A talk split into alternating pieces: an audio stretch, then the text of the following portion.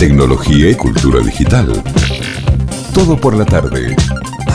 Ya estamos en contacto con Pablo Wanon y Leonardo Gaño, CEO y fundador de Magis. ¿Cómo están? Bien, ¿qué tal? ¿Cómo estás? Eh, te- bueno, voy a presentarle un poquito al Leo, es una Por persona favor, que yo sí, quiero sí, sí. muchísimo en la industria. Eh, lo conozco, no sé, ya hace más, sí, tipo 25 años. O sea, me acuerdo de haber trabajado en Information Technology en tipo en el año 96 y ya lo conocía, 96, 97. eh, y, y bueno, eh, él, bueno, estuvo en un montón de posiciones claves en la industria, realmente vio y fue uno de los hacedores de la industria en, en- Argentina y en muchísimos países de América Latina, eh, inclusive está viviendo en Estados Unidos, así que digamos, ha visto del derecho y al revés todo lo que es el negocio y las nuevas tecnologías durante muchísimos años. Y en esta oportunidad, eh, él, bueno, ahora es el CEO de Magis, que ahora vamos a ver que, que nos cuente un poquito, pero digamos que Magis tiene que ver con, con los autos y, y haciendo un poco de chiste de lo que me pasaba a mí ahora, bueno, tenía un problema con el micrófono de la notebook, no lograba engancharlo. Y, y siempre me acuerdo, ¿no? Que dicen ahora cuando los autos sean autónomos, bueno, eh, Leo aparte es usuario de estos autos, así que también algunos va a poder comentar de eso. Pero bueno, a veces te dice el auto, tenés que actualizar el sistema operativo y vos tenés que manejar, no tenés tiempo de, de- de trabarte tanto, ¿no? Todo junto, no. Eh, Claro, así que bueno, este matrimonio entre el software y los autos tampoco es tan, tan sencillo. Eh, pero bueno, eh, Leo, quería que nos cuentes un poquito esta nueva aventura en la que te estás embarcando, que es Magis. eh, cómo se lo podemos contar a la gente bien fácil, porque bueno, hay una empresa como Uber, que creo que es lo más conocido de todo, pero bueno, que nos cuentes qué vuelta de tuerca le encontraste, ¿no? Eh, a partir de, bueno, una anécdota que tuviste que es muy divertida también de contar. Eh, así que bueno, Leo, te presento un segundo para que, que- que nos cuentes un poquito esta nueva plataforma, para qué significa para, para los nuevos, las nuevas ideas que se pueden crear de los transportes a partir de esto. Bueno, buenas tardes, gracias Pablo por la, la introducción. Solo quería hacer una aclaración que cuando me conociste yo estaba en Jardín de Infantes, ¿no? Eso 25 años atrás. ¿no? Bueno. Eh, bueno, básicamente, ¿qué es Magis? Magis eh, es una plataforma eh, de marca blanca de transformación digital o que transforma digitalmente a las empresas de movilidad de personas. ¿Qué es esto básicamente? Cualquier empresa de movilidad de personas, sea una remisería, una empresa de traslados, una empresa de turismo que traslada a gente, hoy puede montarse en nuestra plataforma y administrar toda su flota y recibir todos los pedidos de viajes con su propia marca. ¿sí? O sea, se transforman con nuestra plataforma en sus propios Uber o Lyft-like, ¿sí? pero con muchas mejoras. Eh, dado que los canales que se abren no son solo un pedido a través de un teléfono o una aplicación de teléfono eh, inteligente, sino que pueden tener, eh, seguir teniendo sus operadores para tener más cercanía a sus, a sus clientes, pueden pedir sus eh, viajes vía WhatsApp, piden pe- pedir sus viajes vía web, tienen múltiples canales de comunicación con su empresa y con su propia marca. Y eso le permite competir contra estas grandes plataformas internacionales, siendo locales o regionales. Claro, para que un poco la gente la entienda, si yo tengo una remisería de barrio y tengo un contacto muy fuerte con, con ese lugar, aparte tiene que ver con esto de la capilaridad del transporte, ¿no? No en todos los lugares hay Uber, no en todos los lugares los, los- negocios son, se diversifican y hay diferentes funciones, pero si uno a lo que uno hacía le quiere agregar la funcionalidad de ser un Uber, pero la marca de uno, ¿no? O sea, si la remisería se llama San Martín, con la marca San Martín, eh, digamos. Eh, y, pero voy a tener las funciones como si yo fuese mi Uber para mis clientes. ¿Es algo así? Exactamente, exactamente. Eh, y mucho más, porque la plataforma eh, la llamamos colaborativa. Como en la plataforma hay muchas empresas de transporte de personas, muchas remiserías, en el caso que una remisería se quede sin vehículos para proveer servicio, a través de un contrato electrónico que ellos firman, pueden requerir esos autos faltantes de otro compañero de trabajo y seguir siendo ellos los que proveen el servicio. Por lo tanto, se transforma en una plataforma altamente eh, potente y les permite crecer en facturación. De hecho, en medio del COVID hemos experimentado incrementos de facturación del 20 y 25% a pesar de la pandemia dentro de las empresas al implementar la plataforma. Claro, increíble, ¿no? Cuando se restringió la movilidad y todo, que inclusive la gente no salía tanto. Eh, y es bastante interesante estos nuevos negocios que se pueden inventar en forma colaborativa, ¿no? Porque de golpe hay una remisería grande, otra chica, una que llega a un lugarcito, no, un turista, me imagino, en el futuro, viniendo de un lado, usa una remisería para acercarse a un punto, pero después puede llegar a otro y así, ¿no? Sí, para nosotros tenemos claramente cuál va a ser el futuro, ¿no? Y de ahí el futuro hay todo un camino. El futuro para nosotros va a ser eléctrico, autónomo, conectado y personalizado. Así va a ser el futuro. Y nosotros somos la parte donde vamos a interconectar y personalizar los viajes. Ahora, somos una herramienta tecnológica, nosotros no somos operadores. Los operadores son los Uber, los Lyft, todos aquellos, o los Bit. Nosotros prestamos la tecnología para que estas empresas puedan crecer y competir fuertemente de igual a igual con estas empresas internacionales. Y se cobra, o sea, Uber, por ejemplo, le cobra un porcentaje de cada viaje, ¿no? Eh, ¿El modelo de negocios cómo es el de ustedes? ¿También se cobra por viajes o se cobra de otra manera? Nosotros tenemos un modelo de negocio eh, dual. Eh, un modelo que lo llamamos Magic básico para empresas pequeñas, de hasta 50 autos, que sí se cobra un porcentaje del viaje, que es bastante menor, que es el 2.5% del viaje. Pero después de pasado los 50 autos, tenemos un modelo de costo recurrente por unidad operativa. Y esto hace que permita a las empresas desarrollarse desde pequeñas hasta grandes y permite también morigerar los costos fijos en momentos de caída de trabajo. Claro, claro, claro, porque de golpe uno se queda con una estructura muy alta, ¿no? Exacto. Lo, interesante de la plataforma es que los cambios son eh, súper rápidos, no, no, no, quiero usar la palabra instantáneo, pero son súper rápidos y permite reducir los costos eh, muy fuertemente y que el dueño de la empresa o los dueños de la empresa tengan dos opciones bastante importantes. Primero, dedicarse a sus clientes, que hoy están preocupados por, por, la flota, por cómo funciona. Se dedican exclusivamente a sus clientes, tanto choferes como clientes finales a los que le dan los viajes. Pero segundo, le dan la posibilidad de expandirse, dado que como es una plataforma que opera en la nube, pueden pasar de regional a nacional, podrían abrir sucursales en cualquier lugar del país o de la región donde operan y salir del barrio si no pueden expandirse con sucursales eh, digitales o físicas. ¿no? Claro, claro. Eh, y en cuanto al mercado, ¿no? O sea, no sé si, porque bueno, esto en principio es una solución, eh, empezaron a hacer algunas pruebas de concepto en América Latina, pero también están desembarcando en Estados Unidos.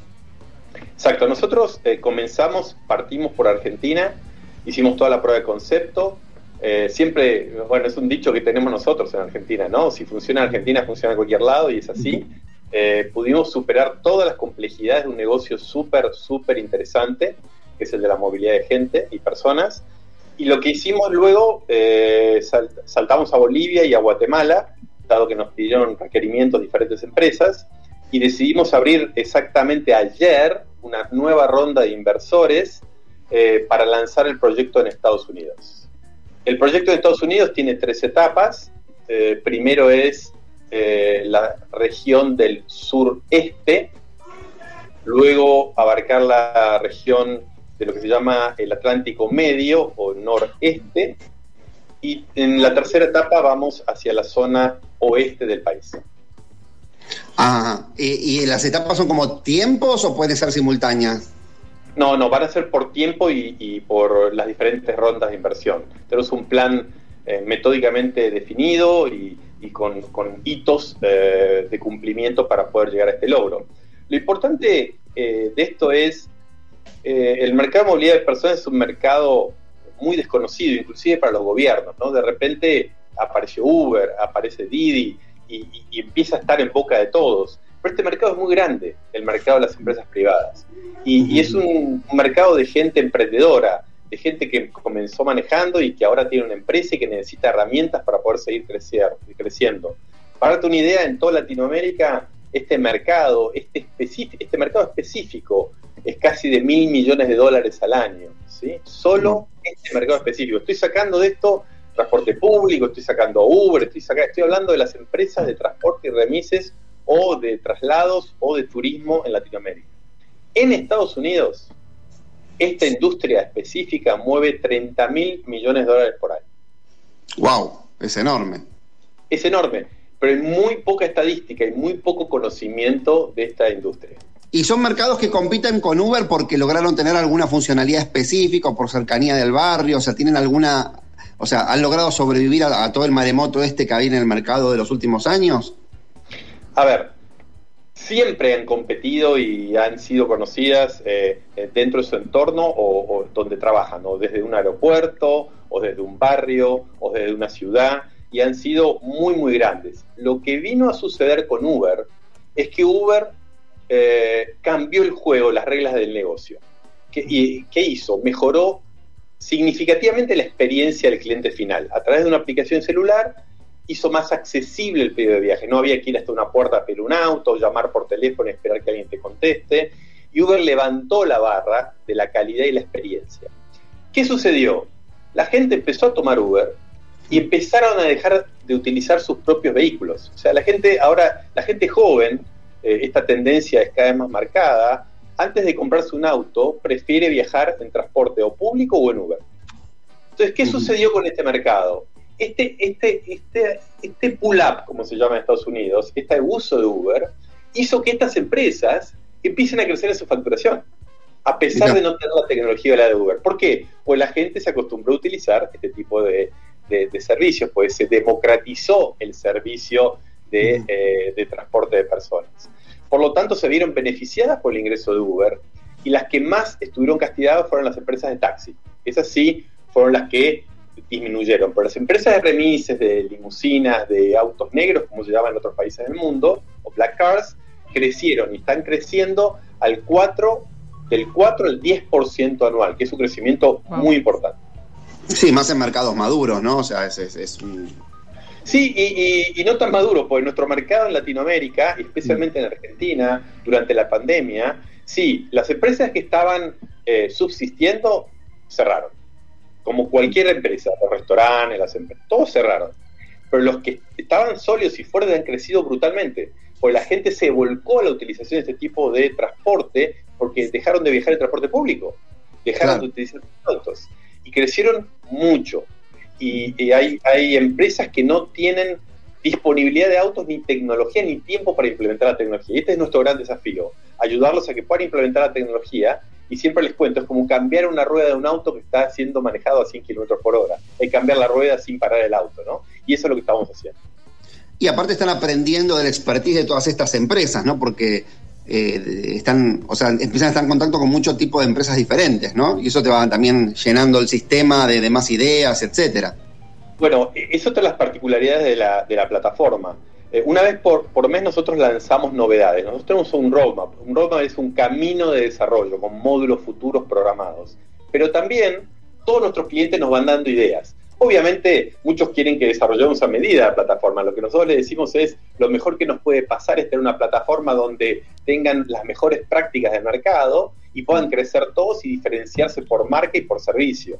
Y eso es lo que estamos tratando de hacer es una plataforma de aprendizaje. O sea que una persona argentina está aprendiendo de una empresa de Guatemala y ahora va a aprender de una empresa de Estados Unidos y así sucesivamente. Y, no, no, y seguramente empresas de Estados Unidos van a aprender de empresas de Argentina, porque hay cosas que tenemos que acá no existen y, son muy interesantes. Ah, mira, qué increíble eso, sí. Por eso siempre hay el tema, está el tema este de las funcionalidades, ¿no? De las, de las maneras de hacer... O sea, cada empresa es una manera de hacer las cosas, ¿no? Mira, la, inteligencia colectiva siempre ha dado resultados, ¿no? Las, plataformas de más éxito del mercado son las que han aprovechado el conocimiento colectivo y han mejorado en base a eso. Bueno, ese es nuestro objetivo final. Sabiendo dónde termina esto, nosotros pensamos que en 10 años, como te dije, la movilidad va a ser eléctrica, va a ser autónoma, va a ser eh, totalmente conectada y además personalizada. Nosotros creemos que durante todo ese camino, estos 10 años, va a haber empresas que van a empezar a ser híbridas, donde van a tener autos con chofer, después van a contratar algunos autos para temas autónomos, como por ejemplo hacer algún tipo de delivery, o van a tener eh, flotas combinadas. No va a existir una o dos empresas que lideran el mercado mundial. Eh, yo siempre hago esta pregunta, ¿ustedes creen que Mercedes-Benz, Porsche, Tesla, eh, todas estas empresas están fabricando sus autos autónomos, van a dejar que alguien los lidere mundialmente? Eso no va a suceder. Lo que va a suceder es lo mismo que está pasando en la industria del streaming, ¿no? Eh, de acuerdo, cuando apareció Netflix, que era la única, hoy en Estados Unidos está Disney, bueno, no vamos a dar todos los que están, pero hay Disney Plus, Hulu, hay miles y miles de Amazon Prime de contenido. Bueno, esto es lo que va a suceder en la industria de movilidad de personas. Y, creemos que al ser personalizado, va a dejar de existir la necesidad de un colectivo donde varias personas viajen al mismo lugar, sino van a ser varios módulos transportando personas de forma personalizada y totalmente sin huella de carbono, porque van a ser eléctricos. Sí, sí, la verdad que va a ser. Es como que esto de los supersónicos empieza a llegar, ¿no? De alguna manera, ¿no? Porque ese auto autónomo para uno, ¿no? Creo que por ahí esa palabra que estás usando pasa un poco desapercibida, pero ese tema de la personalización que nos va a dar la tecnología desde la comida hasta la forma de viajar, que es lo que vos estás diciendo ahora, ¿no? Eh, yo no quiero la remera de todo, quiero mi remera, ¿no? O sea, la tecnología no, como con las impresoras 3D y todo eso, ¿no? Esa posibilidad ahora de que todo tenga el gustito personal de cada uno, va a ser muy raro. No, no, eso va a suceder, porque además está sucediendo en otros ámbitos de la vida. El ser humano desea la personalización. Por lo tanto, eh, desde una bicicleta, un par de zapatillas, quiere diferenciarse. Eso va a suceder con la movilidad individual. Eh, la gente, a ver, te hago esta pregunta, ¿sí?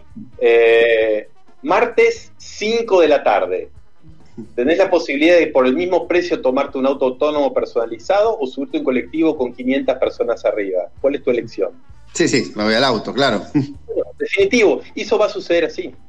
Pero aparte el auto me va a conocer, el colectivero no me conoce a mí. Yo creo que lo que interesante de esto que está diciendo es que el auto me va a conocer. Ya vas a ver mis gustos. La personalización del servicio. Claro, que quiero que maneje rápido, no quiero que maneje rápido, que quiero que me charle, que no, no sé, hay un montón de cosas, ¿no? Eh, me gusta que un buen chofer de taxi te, busca eso, te, personaliza. ¿Por qué camino, por qué camino ir? ¿Qué música quiero escuchar? Eh, hay, hay empresas en Estados Unidos que están creando dispensers para poder hacerte dispensing de agua o de algo durante el camino. Bueno, toda esa personalización es un hecho hoy.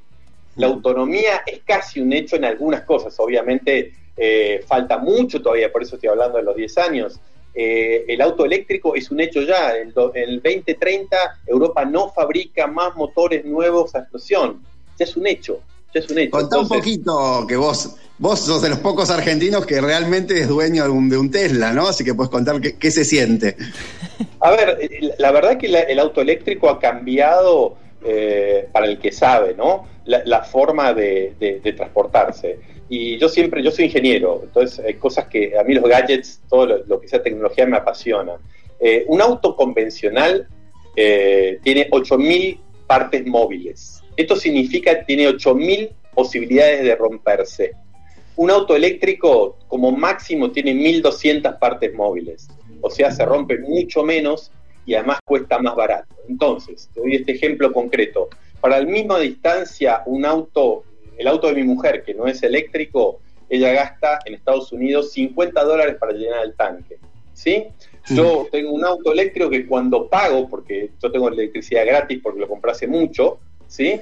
Eh, cuando pago me sale 10 dólares. O sea, estamos hablando de 5 a 1 la diferencia de costo. Y después desde que lo compré hace cuatro años y medio, jamás lo llevé a reparar ni a hacerle un mantenimiento, salvo cambiarle las ruedas, pues se habían desgastado. ¿Lo usaste? Lo usé, lo usé, obviamente. Si se gastaron las ruedas es que lo usaste, o sea que realmente lo testeaste. Esto cambia totalmente, esto cambia totalmente la forma de ver la movilidad. Eh, y hay que vivirlo, hay que vivirlo. Y no se vive solo en Estados Unidos, ¿eh? Eh, yendo a Europa, ya les dije lo que sucede en Europa, eh, y no en países demasiado desarrollados. Esto va a llegar. Yo siempre cuento esta anécdota porque creo que es muy significativa. Yo me acuerdo cuando una gran cadena de hamburguesas muy conocida, con una M de símbolo, eh, vino a Argentina, ¿no? Y todo el mundo decía, esto en Argentina no va a funcionar. Pues a nosotros nos gusta el bife chorizo, nos gusta la, hamburguesa casera. Bueno, los resultados están a la vista. Bueno, esto va a llegar, va a llegar. Entonces, estamos preparados y lo que recomiendo, sea cual sea la tecnología, obviamente si eligen la nuestra mejor, estas empresas de transporte tienen que transformarse hoy, hoy es el momento para hacer esta transformación, para prepararse para el futuro. Sí, Angie, ¿cómo te ves vos con, esto, con estos nuevos transportes? Yo, a ver, probarlo, vamos a probarlo. Si llega, no le vamos a decir que no. Angie está en Mendoza, ah, así ah. que bueno, cuando vayas para Mendoza y tenés una invitación para, para mostrar un poco todas estas nuevas cosas que estás haciendo, Leo, ¿no? Que son impresionantes. Podés venir manejando el Tesla desde Estados Unidos, eh, un viajecito. Pero bueno, nada. Está bueno. Nos llevas a dar una vueltita por acá. Te tiramos la idea. Pero bueno, no, pero eh, eh, es re interesante, ¿no? Como los, que el concepto de, la personalización a mí es una de las cosas que más me asombran, porque a veces eh, lo importante que es conocer al cliente, ¿no? O sea, alguien por la edad que tiene, o por los gustos, etcétera, ¿no? O sea, uno, uno ve la movilidad muy desde la forma macro y dice, bueno, pero no, es un viaje, no, pero no es el mismo viaje para alguien que tiene que ir a un médico, o sea, que, que nos conozca, el que nos viene a buscar eh, cambia muchos patrones en un montón de cosas y bueno, todos estos sistemas que va a haber atrás de esto, ¿no? De conocernos, de la inteligencia artificial y demás, eh, eh, bueno, es, fascinante de cómo, cómo hay conceptos que empiezan a llegar a, lugares donde uno por ahí no se los imaginaba tanto a simple vista, ¿no? Sí, definitivamente, digamos, el, beneficio de esto es que al bajar tanto los costos como mencionaba recién Leonardo, es el, poder efectivamente eh, brindar esta personalización. Porque frente a costos mucho más altos, esto es impensado, pero de repente ahora te presentan otra opción. Sí, sí, exactamente, exactamente. Eh, el costo de, estos autos nuevos va a ser otra cosa. Eh, la parte ecológica también tiene un impacto, ¿no? O sea, todo esto de, de, la sustentabilidad, que es otra cosa que habla bastante Leo, como ya el negocio, se, ya desde lo macro se piensa en forma diferente, ¿no? Sí, eso igualmente está asociado mucho al tema de la matriz, digamos, y ahí hay otro tema de desarrollo de cada país. Sí, nosotros creemos mucho en la sustentabilidad y creemos que nuestra herramienta brinda sustentabilidad. Eh, no es lo mismo, no es lo mismo para tu comunidad que pidas un Uber a una persona que está manejando, que en teoría es un independiente, que pidas el auto a una empresa que tiene empleados o que tiene gente que eh, tiene ciertas, eh, digamos, beneficios que no tiene eh, un, conductor de Uber. Entonces, creemos sinceramente que la plataforma fomenta la sustentabilidad, no solo desde el punto de vista de la tecnología eléctrica autónoma, sino también somos creadores de dueños que pueden dar trabajo sustentable y tiene un impacto muy positivo en las dos comunidades donde operamos. Tal cual, perfecto. Bueno, y un poco para cerrar, porque bueno, yo creo que tiene bien la tanda y demás. Em, el a futuro, o sea, tu primer desafío ahora concreto es, poner este primer pie en Estados Unidos, ¿no? Y a futuro vienen como algunas nuevas funcionalidades que piensan lanzar. Sí, por supuesto. Eh, nosotros tenemos un, camino de desarrollo, el cual incluye varias cosas, ¿no? Ya hemos lanzado el despachador automático, hemos desarrollado un algoritmo súper inteligente para el despacho automático, eh, pero también tenemos pensados módulos de publicidad, eh, módulos de promociones, módulos de seguridad adentro del auto y hacia afuera del auto, donde con inteligencia artificial detectamos situaciones hacia afuera y hacia adentro potencialmente conflictivas y, y, brindamos seguridad, y otros módulos más que tenemos pensado, así como también el desarrollo de un laboratorio de innovación para poder interfaciar o conectarnos con todas las tecnologías futuras autónomas que hay que empezar a desarrollarlo ahora. O sea, no podemos pensar en un laboratorio dentro de cinco años, sino que empezar hoy a conversar con los Ford, con los General Motors, con los Tesla, que están comenzando a desarrollar todo su, área de autonomía. Qué fascinante, ¿no? Porque estás eh, ahora en la cresta de la ola y te, vas enterando de todo lo que se está pensando hacia los próximos 5 o 10 años, desde, también desde el punto de vista de las automotrices, ¿no? Y la verdad que eh, eh, es muy motivante. Es lo que más nos motiva, ¿no? El poder pensar el futuro, poder aislarnos un poco de todo este ruido que tenemos, la pandemia, las economías, sino poder empezar a futuro y entender que ese futuro va a venir a todos nuestros países, vender un año más tarde, pero que va a venir, va a venir, ¿sí? En Colombia ya hay taxis eléctricos, en Brasil se acaba de aprobar un proyecto de, fabricación de autos eléctricos, de también un argentino eh, muy conocido que se trasladó a California y logró ser esponsoreado por el gobierno de Brasil. O sea, está todo muy cercano, por lo tanto, está pronto a, llegar.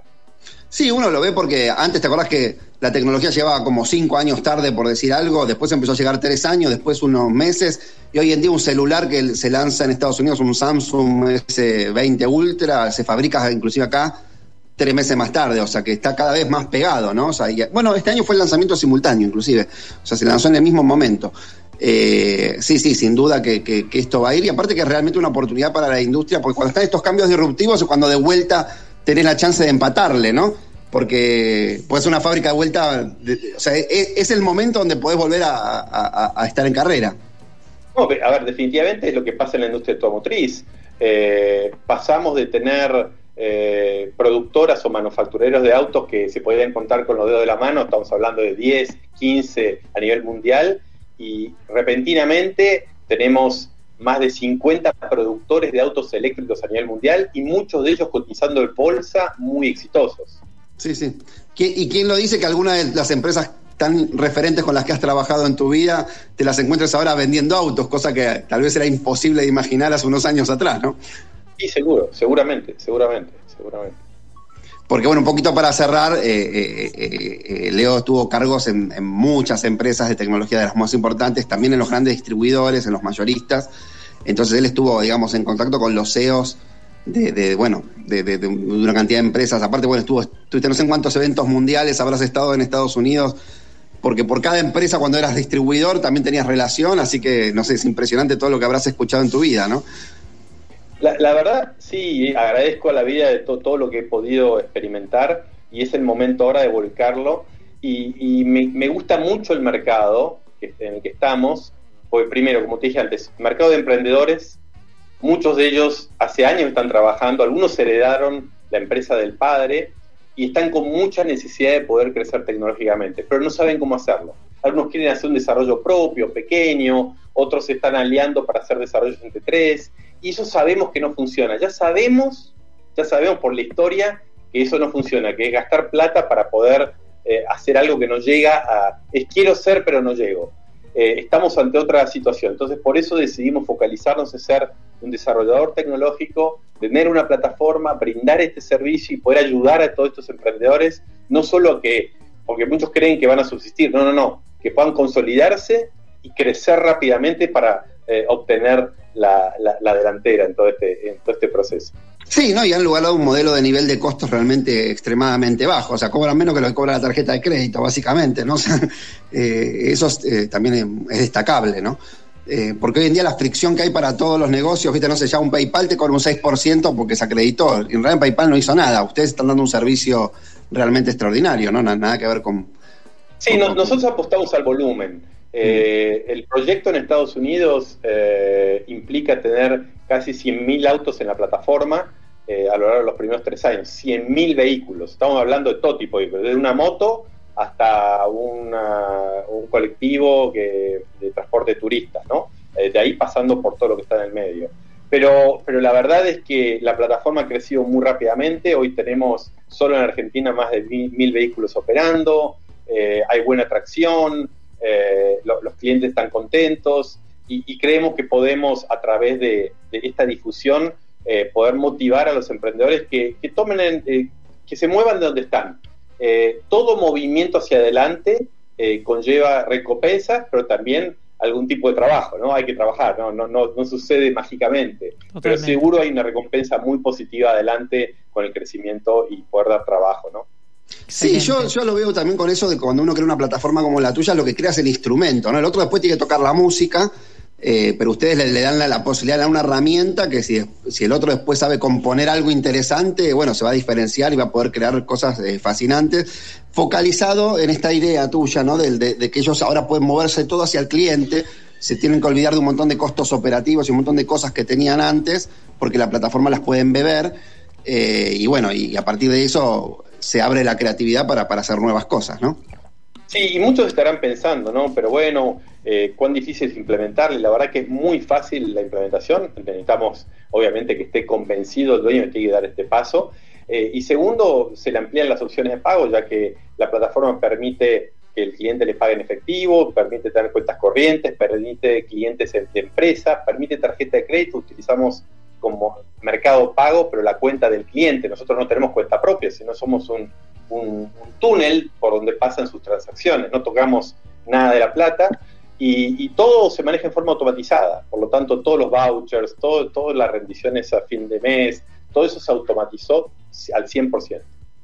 Perfecto. Bueno, genial, Leo. La verdad que un, un honor eh, poder charlar con vos. Así que bueno, seguramente más adelante vamos a ver cómo sigue desarrollándose todo, todo el modelo de negocios.